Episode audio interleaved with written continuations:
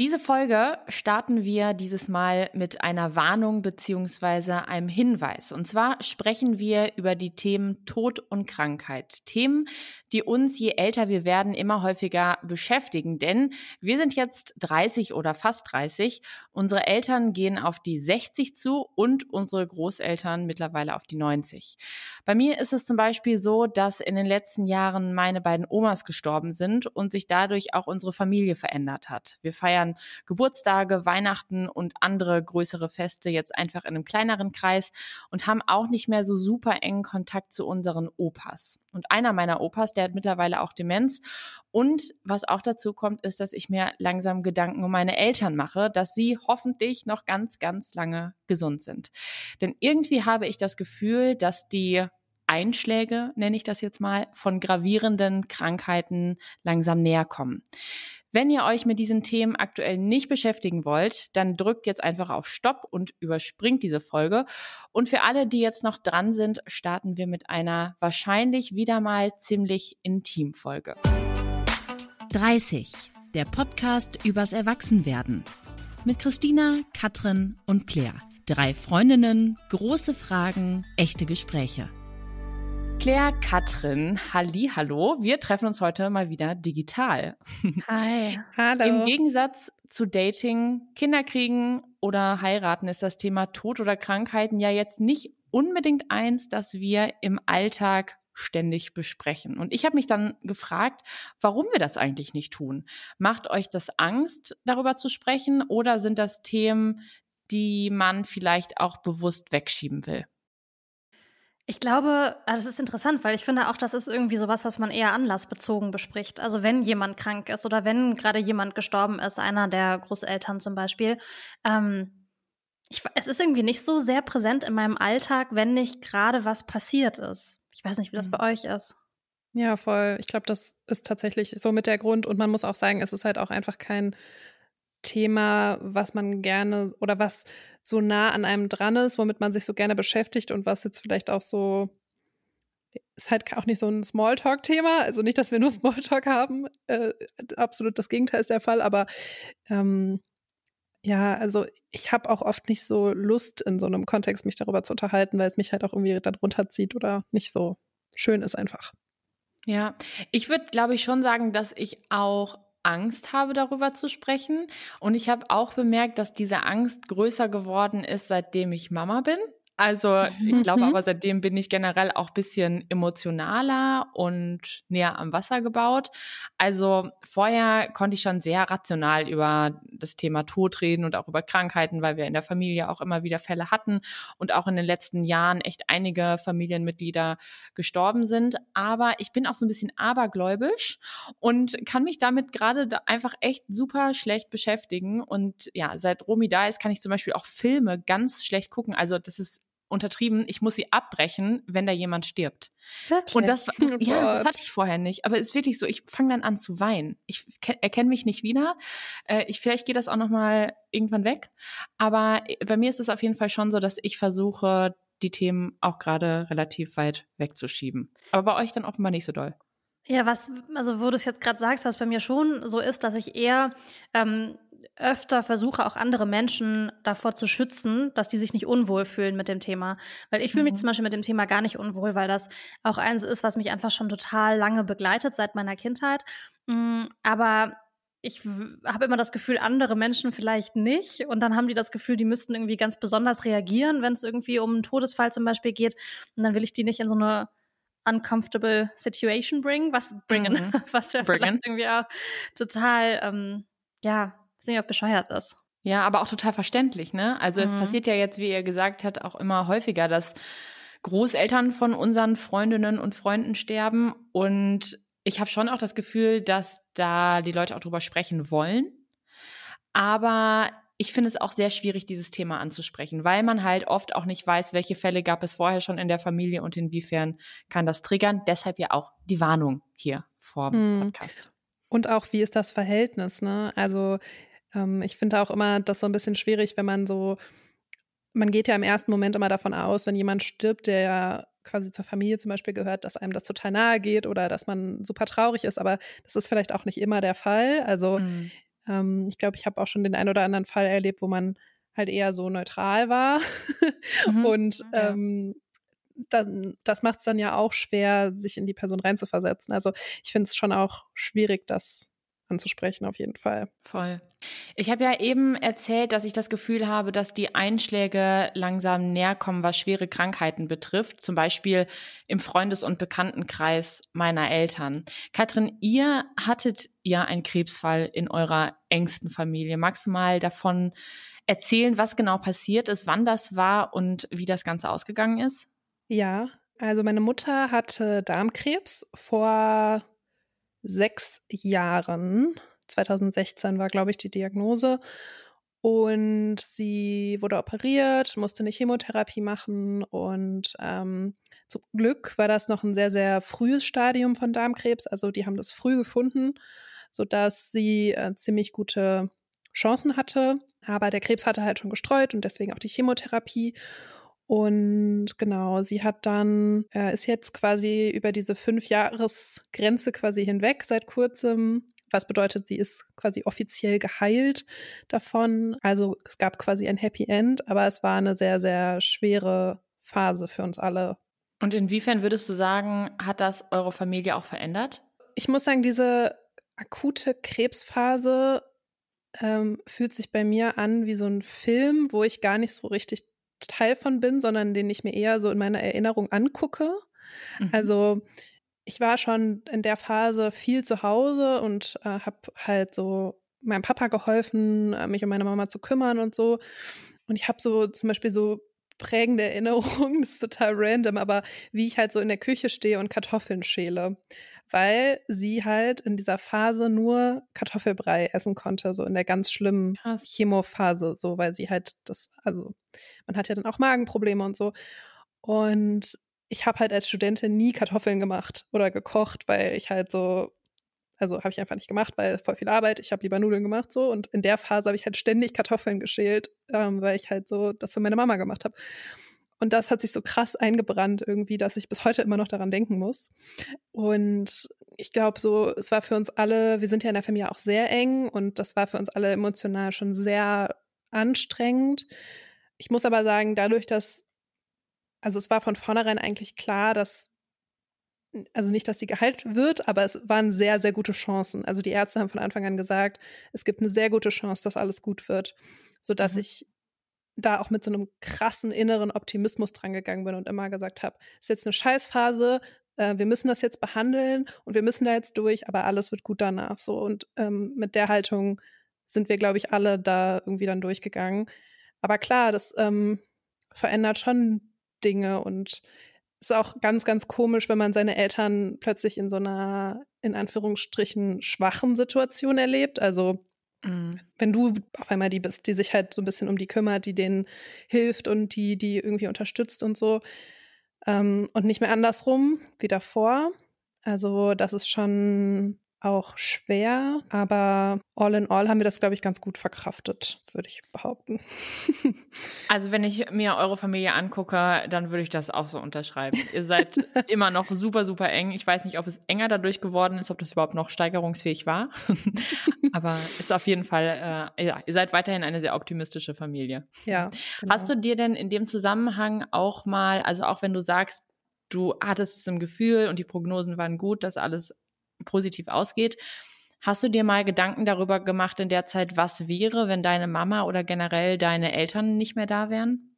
Den Gedanken habe ich gar nicht zugelassen, ehrlich gesagt, weil wenn man damit konfrontiert ist, dass jemand so eine Krankheit hat, so eine Krankheit, die auch so wenig greifbar ist, weil man, klar, man kennt halt Krebs so, aber es ist, wenn es dann wirklich so ganz nah an dir dran passiert, dann ist es irgendwie so schwer zu verstehen, warum das jetzt genau bei dieser Person passiert und mhm. warum das jetzt mhm. genau in diesem Organ ist und warum, warum, warum, warum. Also diese Warum-Frage ist halt so riesig.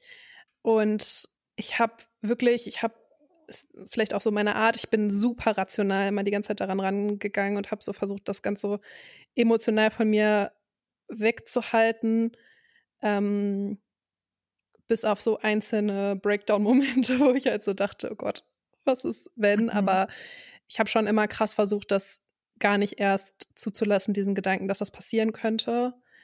Mhm. Weil ich das auch voll schwer finde, weil irgendwie, gerade wenn man so eng ist in der Familie, ich habe halt so jeden Tag Kontakt mit meiner Mama und mhm. ich, das ist jetzt auch nicht, glaube ich, bei jedem so, aber das ist dann schon schwer, sich diesem Gedanken zu nähern. Und ich meine, das muss irgendwann passieren oder wird wahrscheinlich passieren, aber äh, jetzt gerade war ich oder in diesen Jahren war ich noch nicht bereit für diesen Gedanken. Deswegen habe ich ihn weggeschoben. ja, hm. kann ich voll verstehen. Voll.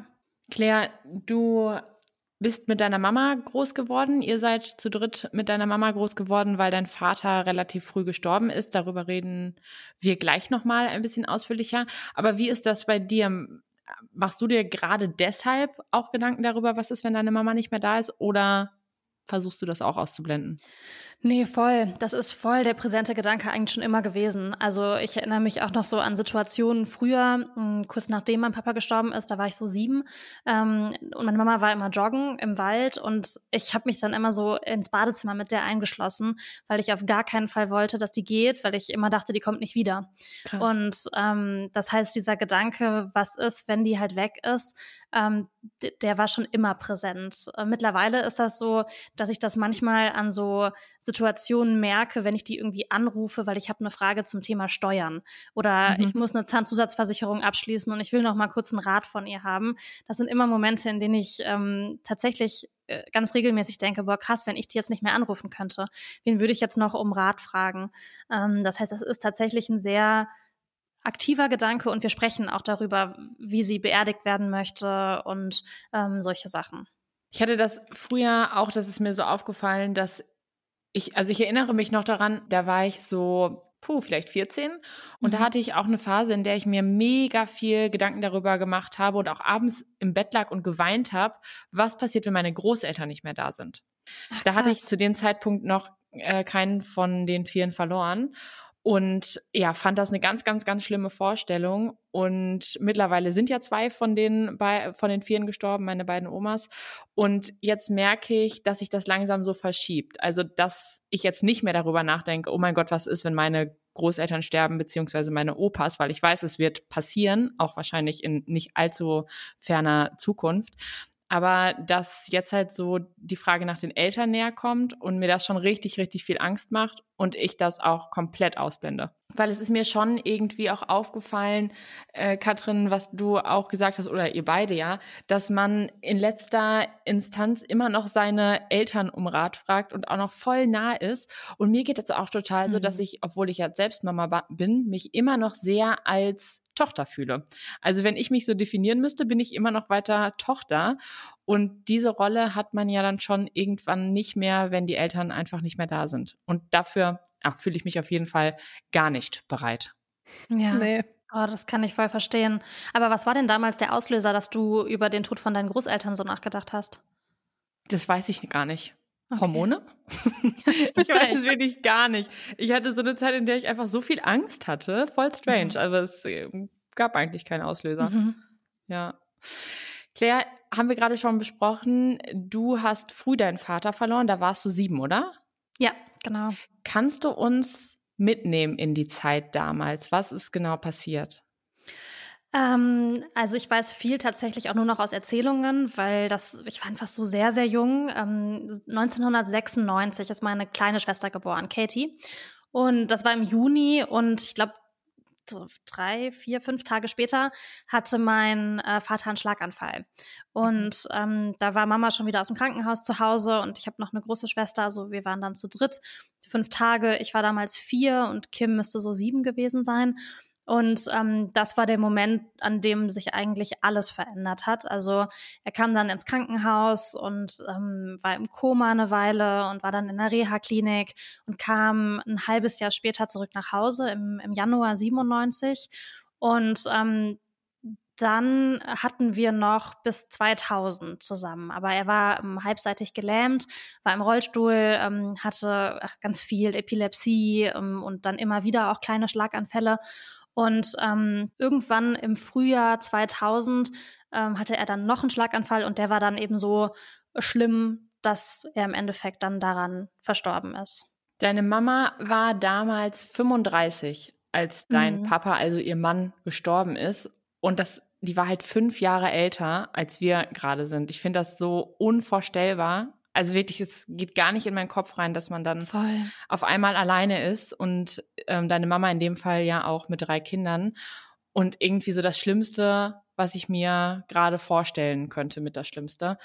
Ja, und dann stand sie auf einmal alleine da mit euch drei Mädchen. Und ich habe sie gefragt für diese Folge, wie sie das damals erlebt hat. Und sie hat das Ganze für uns aufgeschrieben und hat ihre Gedanken vorgelesen. Sie startet nach dem ersten Schlaganfall eures Papas und der war ja ein paar Tage nach der Geburt von deiner kleinen Schwester. Das Leben hat sich für uns total geändert. So überglücklich ich nach der Geburt meiner Tochter war, so sehr musste ich jetzt funktionieren. Ich habe mich einsam gefühlt, alleine gefühlt. Ich musste die ganze Verantwortung tragen und wusste immer, wenn mir etwas passiert, dann haben meine Kinder niemanden mehr. Inzwischen waren für mich Elternabende fast ein Highlight, weil ich überhaupt nicht rauskam. Und das habe ich sehr vermisst. Irgendwann konnte ich dann mal eine halbe Stunde Fahrrad fahren gehen. Mein Mann hat auf die Kinder aufgepasst, mit ihnen gelesen oder Fernseh geschaut. Trotz allem habe ich mich immer öfters gefühlt, als wäre ich in einem Gefängnis. Dann hat dein Papa Claire nochmal einen Schlaganfall bekommen, hast du ja auch erzählt. Und vier Jahre nach dem ersten ist er dann gestorben. Und davon mhm. hat uns deine Mama auch erzählt. Ich glaube, ich habe mir nicht wirklich Zeit genommen zum Trauern. Dafür war einfach, einfach keine Zeit. Und so schlimm es auch war, es war für ihn eine Lösung. Ich habe mein Leben weitergelebt und fühlte mich irgendwann mal auch frei einfach frei, Dinge zu tun, die ich lange nicht tun konnte.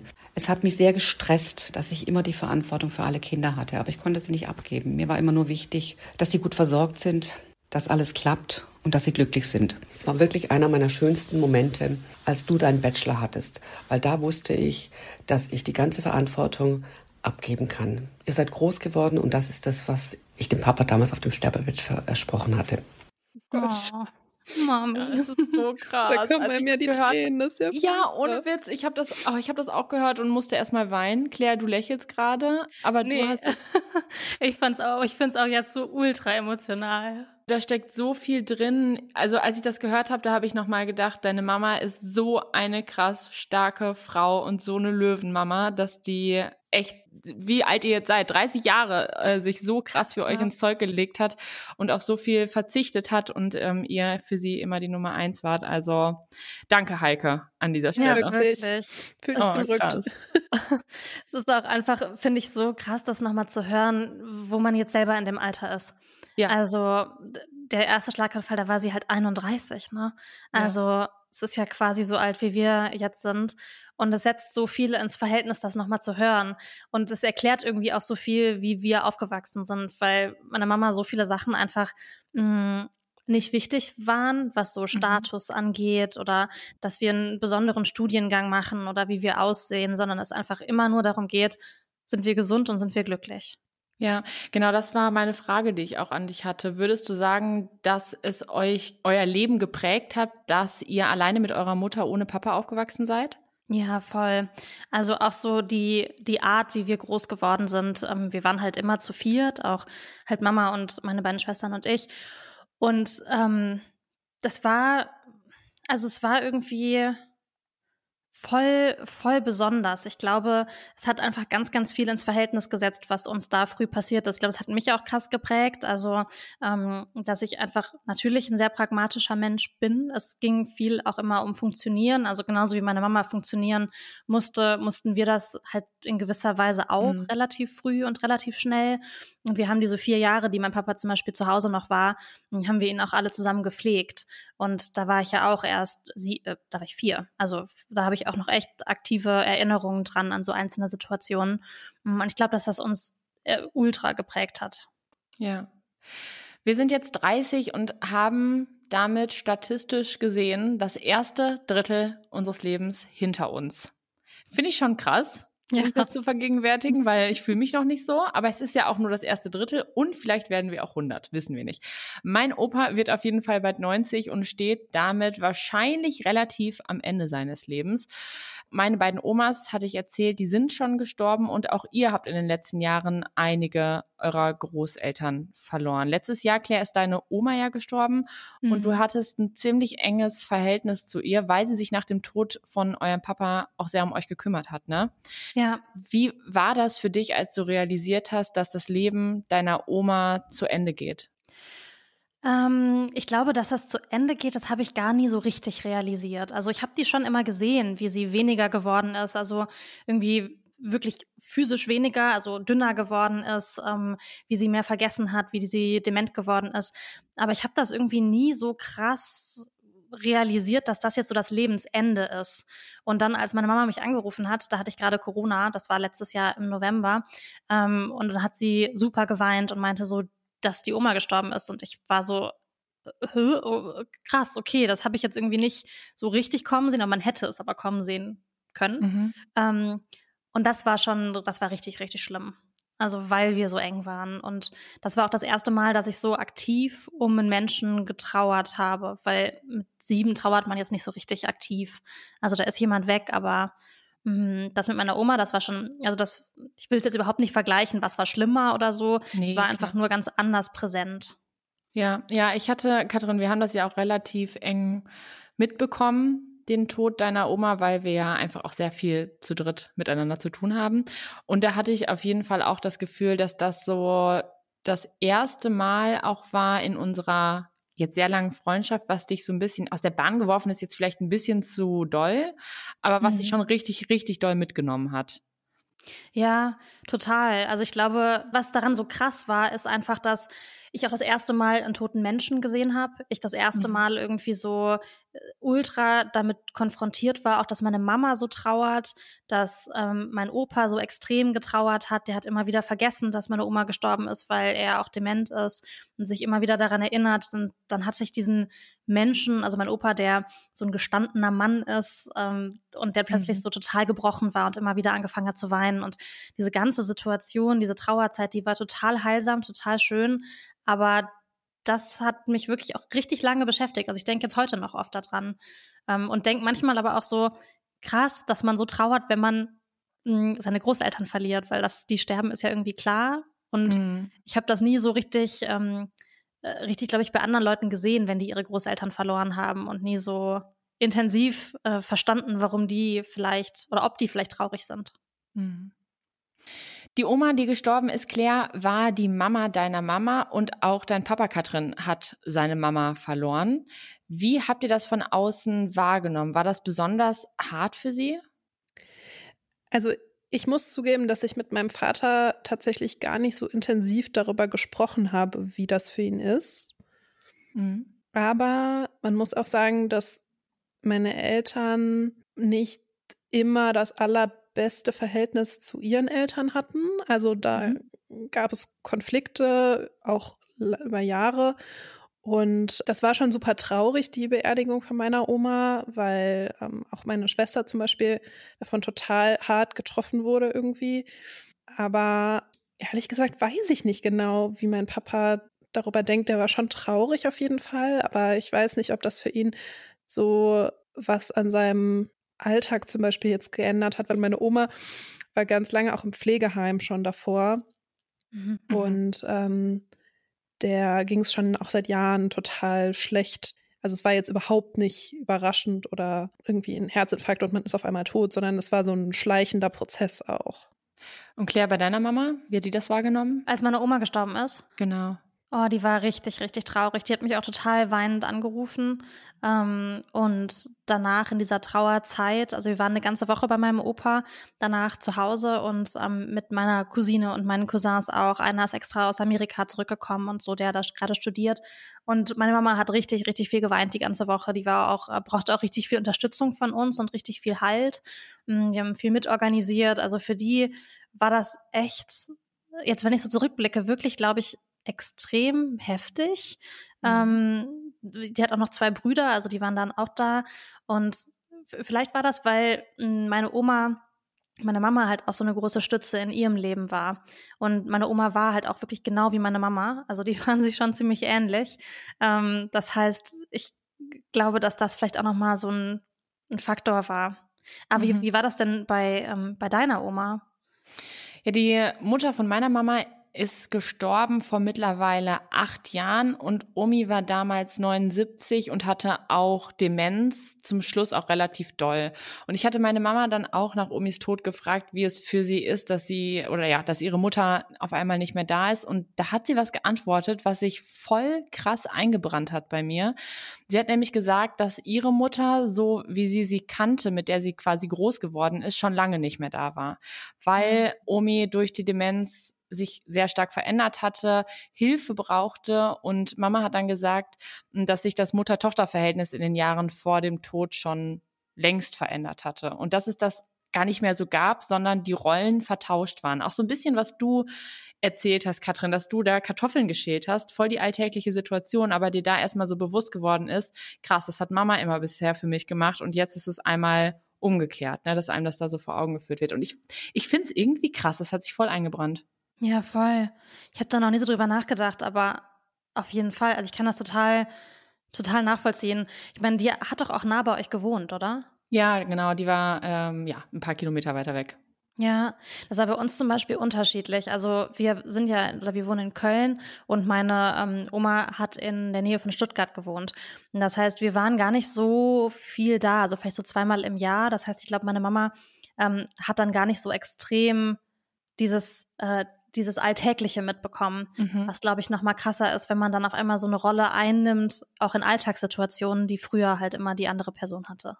Ja, ja, das glaube ich auch. Würdet ihr denn generell sagen, wenn ihr die letzten zehn Jahre jetzt auch mal zurückguckt, dass sich euer Mutter-Tochter-Verhältnis, was ihr mit euren Müttern habt, schon geändert hat? Oder fängt es schon an, zu, sich zu ändern oder nehmt ihr das noch gar nicht wahr? Mm. Also ich nehme das wahr. Auf jeden mhm. Fall. Ich glaube, das erste Mal, dass ich das wahrgenommen habe, das war aber eher so eine Ausnahmesituation. Da waren wir reisen in Indonesien und da hatte meine Mama einen Bandscheibenvorfall.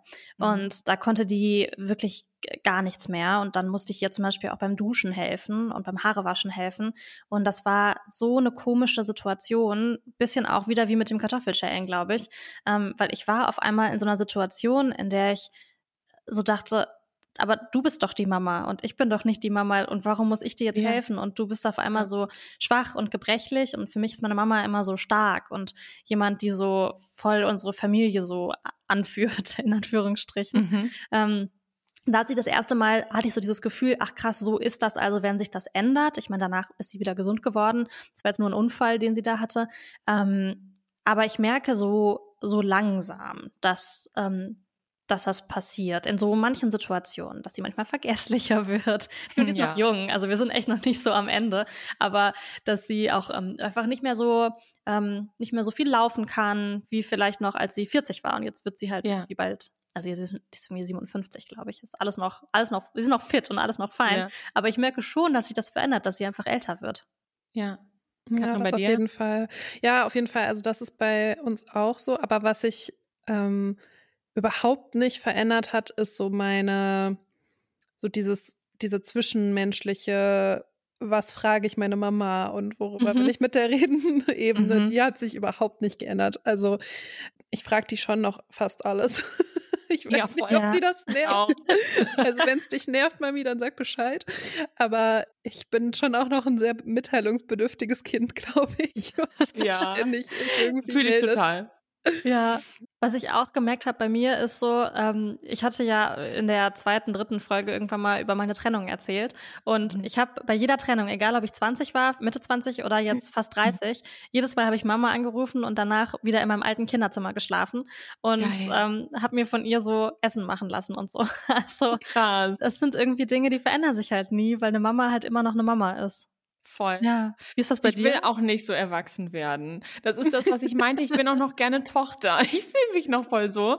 Deshalb ja. würde ich auch sagen, dass klar hat sich das Mutter-Tochter-Verhältnis verändert. Auch insofern, als dass ich Mama viel mehr natürlich meine Hilfe anbieten kann mhm. und viel mehr auch an großen Dingen übernehmen kann und sie, glaube ich, auch Sorgen mit uns teilt, die sie früher nicht mit uns teilen konnte, als wir halt Kinder waren. Also vielleicht ist man da so mehr auf einer Ebene.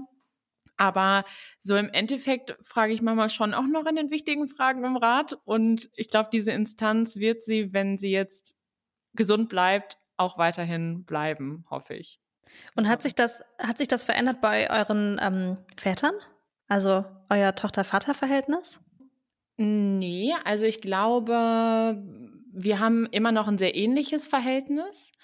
Papa gibt auch immer gute Ratschläge und ist auch immer für mich da, wenn ich was brauche oder eine Frage habe. Also mit Mama habe ich auch so jeden Tag bei WhatsApp Kontakt. Mein Vater hat sich sehr lange, sehr viele Jahre gegen WhatsApp geweigert, weswegen wir dadurch einfach auch nicht so viel Kontakt miteinander hatten. Also wir haben dann schon irgendwie alle zwei Wochen oder so telefoniert und wir sind auch noch oft in der Heimat. Aber ich hatte ein bisschen weniger Kontakt zu ihm als zu Mama. Aber ich glaube, so grundlegend hat sich das eigentlich nicht verändert. Nee, aber das fand ich gerade voll spannend, was du gesagt hast, dass man so gleicher wird. Das glaube ich mhm. tatsächlich mhm. auch. Also das ähm, merke ich auch manchmal so, wenn ich mit meinem Papa so zum Beispiel über so Jobsachen rede, dass wir dann so Erfahrungen austauschen können, mhm. was ja natürlich mhm. vor zehn Jahren noch nicht möglich gewesen wäre. Oder dass ich ihm auch manchmal bei manchen Themen so ein bisschen mehr Kontra gebe, was ich früher nicht gemacht hätte, weil ich da jetzt vielleicht noch mal hm, ein bisschen mehr Erfahrung gesammelt habe und ähm, vielleicht auch ein bisschen meinungsstärker bei manchen Themen bin oder sowas. Also das ist schon ein bisschen anders. Aber ja, also auch von denen, dass die halt andere Dinge mit einem teilen, als äh, noch als man jünger war, das ist auf jeden Fall bei uns auch so. Ja, voll. Back to Großeltern und Tod. Oh, es ist wirklich ein hartes Thema auch, ne? ja. Aber wir müssen auch noch mal über eine positive Seite reden, die ja auch angeklungen ist, so ein bisschen in dem, was deine Mama gesagt hat, Claire. Und zwar war es auch bei meiner Oma zum Beispiel so, dass sie am Ende teilweise monatelang im Krankenhaus lag und gar nicht mehr gesund geworden ist.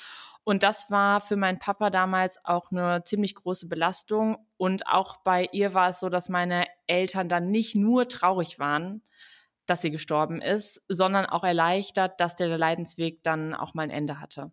Und bei dem Tod meiner ersten Omi fand ich das irgendwie noch schwer zu verstehen und auch hart, dass meine Mama das so kommuniziert hat, weil ich sie einfach krass geliebt habe. Mhm. Aber mittlerweile muss ich sagen, ein paar Todesfälle später kann ich das Gefühl der Erleichterung auch nachvollziehen. Würdet ihr sagen, dass der Tod auch manchmal was Positives hat? Auf jeden Fall. Also die, gerade dieses Thema Erlösung, ähm, das war bei meiner Oma auch so und bei meinem Opa tatsächlich dann, ähm, der kurze Zeit später dann auch gestorben ist, äh, auch, weil der ähm, auch sehr krank war. Und das war tatsächlich ähm, für beide, für beide gut, also gut, so gut wie, wie Sterben halt mhm, halt sein kann. Ja. Aber ähm, ja, also da muss ich sagen, und, und zum Beispiel mein Opa, da hatten wir auch das Gefühl, dass der auch nicht mehr so richtig wollte. Mhm. Also, dass er auch so ein bisschen so war, okay, naja, was soll ich denn jetzt noch hier? So ein bisschen mhm. so diese Einstellung. Ja, von daher, ja, ich glaube schon auch, dass das eine Erlösung sein kann, auf jeden Fall. Ich hatte das auch ähm, mit meiner Oma, weil ich habe die noch an ihrem Geburtstag besucht. Das war dann vor letztes Jahr nee, letztes Jahr, letztes Jahr, Anfang September, also kurz bevor die gestorben ist. Und dann habe ich äh, mich von der verabschiedet. Und dann hat die auch so ganz leise geweint und hat gesagt, ich will nicht mehr.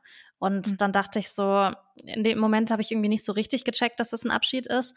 Aber ich irgendwie schon, weil ich halt das alles noch so ganz genau weiß. Es hat sich so sehr eingebrannt.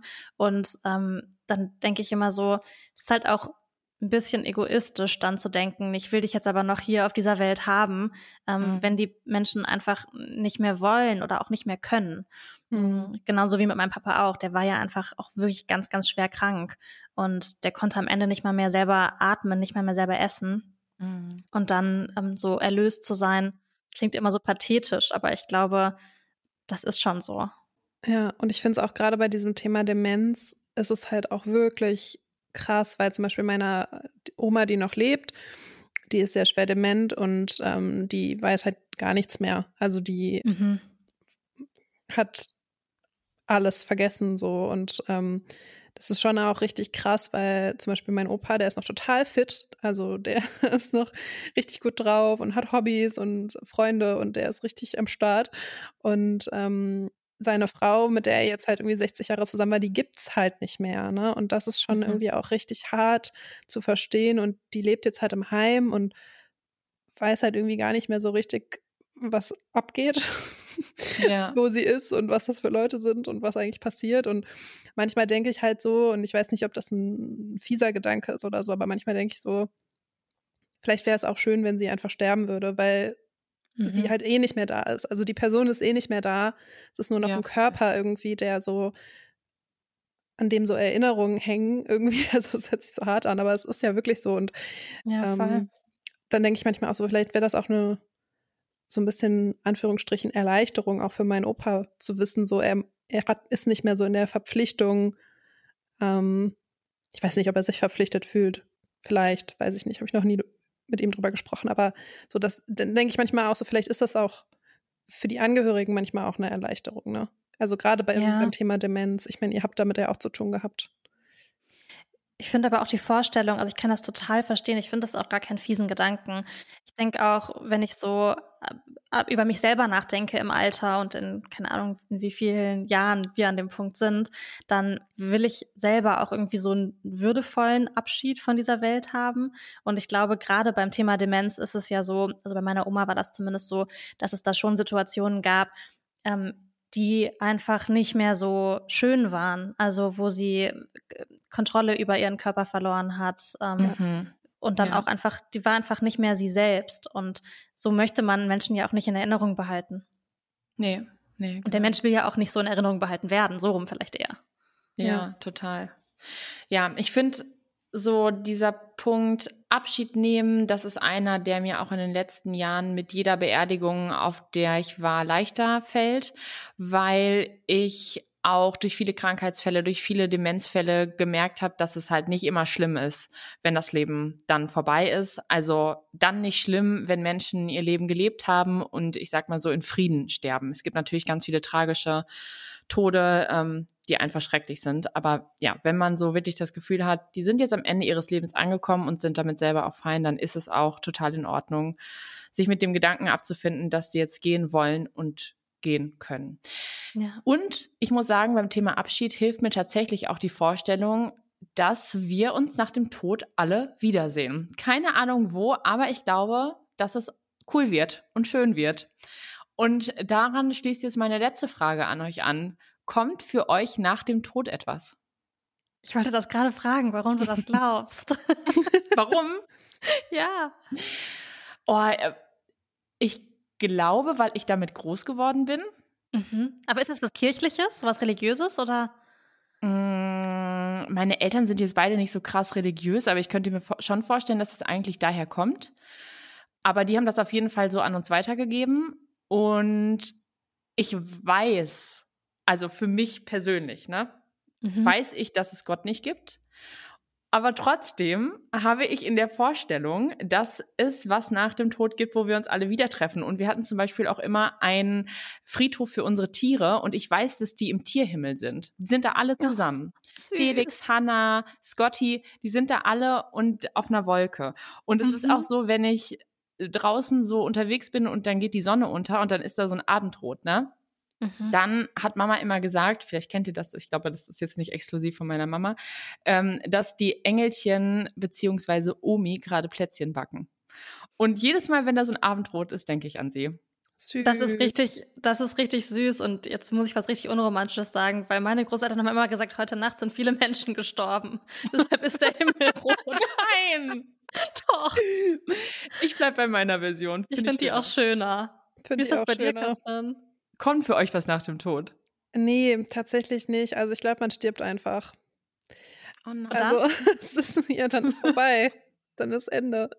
Es ist halt so, also weiß ich nicht. Ich, ich glaube nicht so richtig, dass da noch irgendwas kommt, aber vielleicht ändert sich das auch, wenn ein Todesfall passiert, der ganz, ganz nah und ganz emotional ist für mich, dass ich dann mhm. denke, so, das kann es doch jetzt noch nicht gewesen sein mit der Person oder so, oder die muss doch noch irgendwo sein. Ähm, bisher denke ich aber einfach, ja, es ist halt, das Leben ist halt einfach vorbei. So. Mhm, mhm. Ja. ja. ist nicht so, nicht so emotional ja. oder romantisch. Sehr ernüchternd, Sorry. Katrin, aber okay. Claire. Ja, boah, ich muss mich da leider anschließen, Christel. Also ich habe, glaube auch so, wenn man stirbt, dann ist es so ein bisschen wie wenn man schlafen geht. Ähm, mhm. Also wie wenn man den, du erinnerst dich ja auch nicht daran, wie, wie, die Nacht war, weil du da ja gefühlt so weg bist, so wie so eine Bewusstlosigkeit.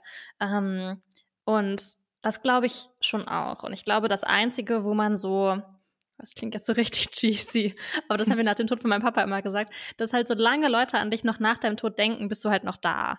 Und ja. das, mhm. das glaube ich schon. Ähm, aber das ist ja in unseren Gedanken der Lebenden. Ja. Aber ich ähm, fände das eine schöne Vorstellung, dass wir uns irgendwo treffen und eine wilde Party schmeißen. Aber ich glaube, wir schlafen eher ein. Ja, okay, okay. Aber ich glaube, wir. wir werden erstmal noch äh, sehr, sehr viele Jahrzehnte auf dieser Welt zusammen Partys feiern.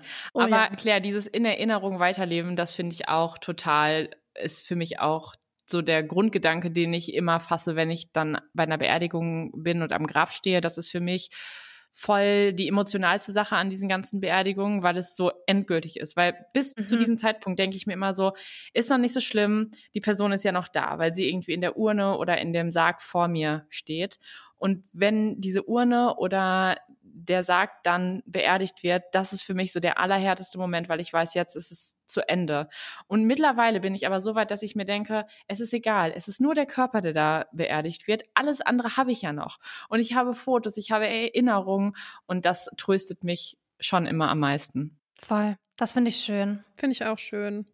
Mädels, 45 Minuten oder 40 Minuten Tod und Krankheit. Danke, dass ihr mich und alle, die uns zuhören, mit in eure Gefühlswelt genommen habt. Und ich würde sagen, wir machen an dieser Stelle mal Schluss, über dieses ja doch sehr schwere Thema zu sprechen. Mhm. Und ich habe mir überlegt, vielleicht kram ich gleich mal ein paar Fotos von meinen Omis raus und schwelge ein bisschen in Erinnerung. Und vielleicht habt ihr ja auch Lust, eure schönsten Momente mit uns zu teilen. Das könnt ihr auf unserem Instagram-Kanal 30.podcast machen. Und beim nächsten Mal, dann sprechen wir über ein etwas weniger schweres Thema wieder. Wir reden nämlich über Freundschaft. Mehr verraten wir dazu noch nicht. Hört gerne rein. Wir freuen uns, wenn ihr wieder dabei seid. An dieser Stelle sagen wir jetzt aber erstmal Tschüssi. Tschüss, danke euch. Ciao.